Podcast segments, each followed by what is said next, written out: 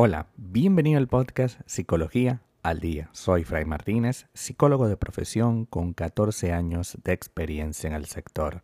Como pudiste ver en el título de este episodio, hoy vamos a hablar un poco acerca de crítica, queja en una relación de pareja.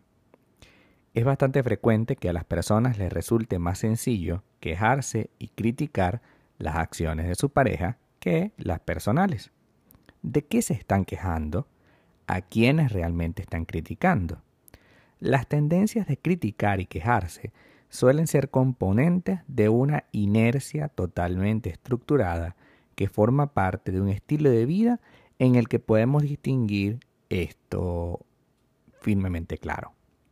Los críticos son una raza especial de seres humanos que tienen sistematizados señalar la falta tanto de los demás como de ellos mismos. Los que se quejan son mm, parecidos a los que eh, critican, pero combinan con otras situaciones. Y los rumiantes vuelven una y otra vez a sus pensamientos, pensando y repasando las mismas ideas y eh, situaciones que han vivido. Tanto es así que llega un punto en el que agotan escucharlos. Entonces, son personas que tienen la inercia totalmente estructurada. ¿Eso qué quiere decir? Quiere decir que son personas que no avanzan, que se quedaron en el momento en que ocurrió un suceso y de ahí no salen. El crítico te sacará, o la crítico, te sacará todo una y otra vez. El que se queja será una persona que en lugar de aportar una idea, simplemente va a decir, oh, me duele, oh, no me gusta, oh, tú eres una persona mala. Y el rumiante volverá a ese sitio una y otra vez. Es que, claro, es que tú, ¿sabes lo que pasa? Es que tú me maltrataste el 20 de abril del 2018. Y desde el 20 de abril de 2018 me he sentido incómoda, me he sentido triste, me he sentido mal, me he sentido que, tú no me valoras y desde el 20, del 2018 y así una y otra vez. Esta actitud es un síntoma inequívoco que surge de forma espontánea y con los que la persona ya se haya acostumbrado en otras relaciones o tú, al no ponerle un límite, la has acostumbrado a que sea parte de su estilo de vida actual. De hecho, parte de su forma de pensar son un buen ejemplo de profecía autocumplida, ya que de tanta queja provoca la adopción de una actitud negativa frente a la vida que termina construyendo situaciones en las que confirman su idea negativa. Por ejemplo, si yo pienso y pienso constantemente que realicé una entrevista de trabajo y voy a fracasar en la entrevista de trabajo porque el evaluador pensó que yo no soy la persona más apta para el cargo, entraré en la escena de tensión eh, ansioso, es decir, entraré a, que me evalúen de manera ansiosa, mostrando inseguridad, porque pues, ¿para qué? Si ya yo sé que no me van a elegir, porque yo no soy el más adecuado para el cargo y al final no me van a elegir no porque yo no sea adecuado para el cargo, sino porque he hecho de todo para que esta persona crea que yo no soy adecuado para el cargo. Este tipo de personas, los críticos, quejosos y rumiantes, tienen un libreto, es decir, un prototipo de situaciones fallidas o que causen cierto tipo de malestar para poder rumiar, es decir, volver a la escena una y otra vez, quejarse sobre eso o criticarlo.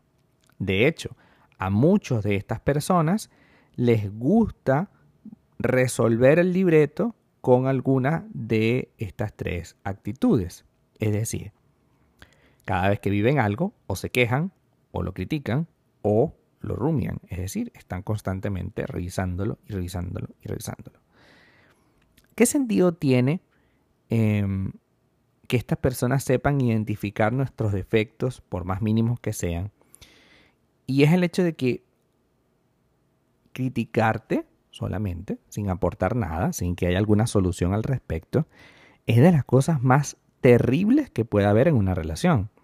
Y llega un punto en el que esto se torna tan tóxico que lo mejor que puedes hacer es salir corriendo.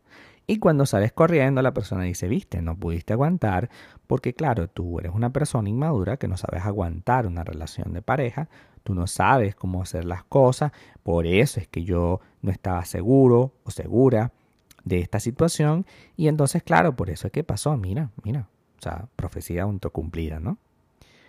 Un detalle importante tiene que ver con la tendencia a la envidia por parte de las personas que critican. La envidia es un sentimiento oscuro que opera a través de la crítica desmereciendo cualquier logro que tiene su pareja, el cual es considerado para el que envidia y para el que critica como una especie de enemigo al que hay que destruir siempre. Si tú ganas una cantidad de dinero, bueno, sí, lo que pasa es que ese tipo de empresas están regalando el dinero. Tú y yo sabemos que no eres apto ni capaz para ganarte ese dinero, pero bueno, vamos a ver cuánto te dura.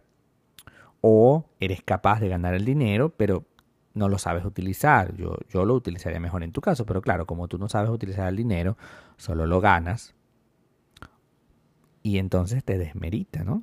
Nada tiene valor, nada tiene sentido. Y, entonces, ¿qué haces con esa persona? Nada, pero lo sigue atacando, ¿no? Los criticones, quejosos y rumiantes, ante la opción de observar el vaso medio lleno o medio vacío, se especializan en identificar la parte que falta, el medio vacío. Algo que resulta increíble, ya que teniendo la oportunidad de revisar la parte positiva de la vida, se refugia en actitudes de crítica y queja con el objetivo de remarcar las cosas que se podían haber hecho y no las que se llegaron a hacer, además de envidiar en lugar de admirar. No se trata de no observar lo negativo, evidentemente hay que observarlo, señalarlo y pulir las acciones necesarias para rectificar todos los errores y mejorar, mejorar perdón, nuestros resultados. Sin embargo, señalar lo negativo únicamente va a producir el efecto contrario. El efecto de que yo constantemente te critique, te maltrate a través de la palabra, lo que va a ocasionar es que desarrollo una situación sumamente tóxica contigo y llega un punto en el que ya prácticamente no te quiero oír. No te quiero oír. Porque la queja, la rumiación y la crítica produce un efecto de inacción puesto que el quejoso o el criticón expresa su mantra, es decir, sus frases, que son solamente esas y no sales de ahí. Claro, porque es que tú, a ver, tú eres una persona que no, que no, que no surge, que no, no va más allá. Y claro, o sea, eso cansa y yo, yo en algún momento me voy a cansar de de ti y me iré. Y nunca se va. ¿Por qué? Porque necesita decirte eso una y otra vez. Incluso se puede llegar a acabar la relación y la persona te busca, vuelve contigo para luego volver a quejarse de que eres una persona que no eres capaz de, dejar atrás el pasado y tú dices, bueno, pero si ya yo formaba parte del pasado. Muchas críticas, principalmente las que se dan en marcos afectivos, eh, se critica, pero en la esencia de la crítica se encuentra un pedido implícito. Si el hijo adolescente grita a su madre, nunca estás conmigo, siempre estás ocupándote en otras cosas y no me escuchas, en realidad está diciendo, mamá, te quiero y necesito que estés más conmigo. Si el marido critica a su mujer, siempre te acuestas temprano y no compartes nada conmigo, la traducción sería, me encantaría que estuviera más conmigo un rato y pudiésemos conversar. Así, cuando se pide realmente, se tiene que tener en cuenta las posibilidades y los recursos del otro, porque si no, las peticiones estarán destinadas al fracaso. Al igual que no podemos pedir eh, peras al olmo, tampoco podemos eh, criticar y quejarnos sin haber colocado alguna opción que elimine esta situación. Si tú eres de las personas que dices siempre te acuestas temprano y no compartes nada conmigo, siempre estás trabajando y no compartes nada conmigo, creo que no es sano decir eso todo el tiempo. Creo que es sumamente absurdo decir eso todo el tiempo. Vamos a trabajar en algo más sano. Me encantaría que estuvieras más conmigo un rato y que pudiésemos conversar. Yo quiero pasar más tiempo contigo. Pudiera ser algo más suave, más difícil de, más, perdón, más suave de digerir y no lo difícil que puede resultar eh, el maltrato, ¿no? El siempre te acuestas temprano, ese reclamo tan doloroso, ¿no?